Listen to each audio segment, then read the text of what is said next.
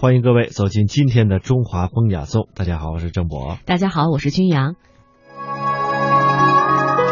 现代人，如果我们说一个人特别有才的话呢，我们会用这样的流行语说：“你太有才了。”其实古人呢也会这样夸人，只不过古人夸人是非常有新意、不落窠臼的。他们不说“你太有才了”，如果一个人有才的话，他们会怎么说呢？相信很多朋友都听过“才高八斗”。话说在三国时候啊，曹操的儿子曹植自幼呢聪慧过人，曾有七步成诗这样的佳话。在南北朝的时候，有一位诗人谢灵运就说了：“说天下有才一旦啊，曹子建独占八斗，我得一斗，天下共分一斗。”谢灵运呢在自负的同时呢，对于这个曹植是推崇备至的，后人因此。称有才学的人称之为是八斗之才，或者是才高八斗。除了八斗之才以外呢，古人还有五步之才。话说唐开元年间，有一位书生叫史清，他上书唐明皇，说曹植七步方吟成一首诗，这实在不算稀奇，我自己只需要五步就可以了。唐明皇呢想测试一下，就以除夜为题进行面试。这史清果然是厉害，五步之内即做出了一首五律，而且是趣味盎然。后人就将才思敏捷之人称之为是五步之才。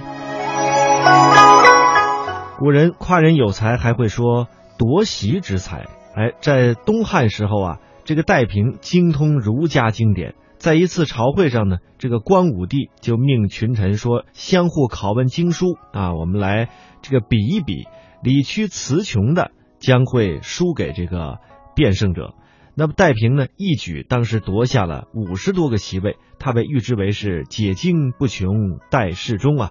后人以这种夺席之才来称誉那些学识渊博的雄辩之士。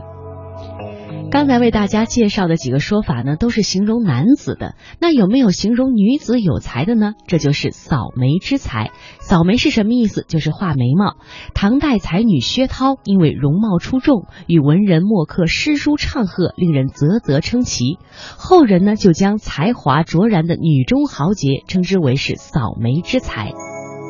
另外呢，还有一种说法，这个呢是形容男子的，叫夺锦之才。唐代武则天由洛阳龙门，领众臣赋诗，先成者赐以锦袍。东方球当时第一个交卷，武则天便把锦袍递给了他。没有多时，这宋之问的诗也做成了。武则天阅后啊，赞叹不已，就令人把东方球手中的锦袍夺回，赏于宋之问。后人就用夺锦之才，或者是夺袍之才来形容一个人文采出众。在宋代陆游的诗中有这样的诗句：“便有歌愁何处有病刀，轻作谁能夺锦袍。”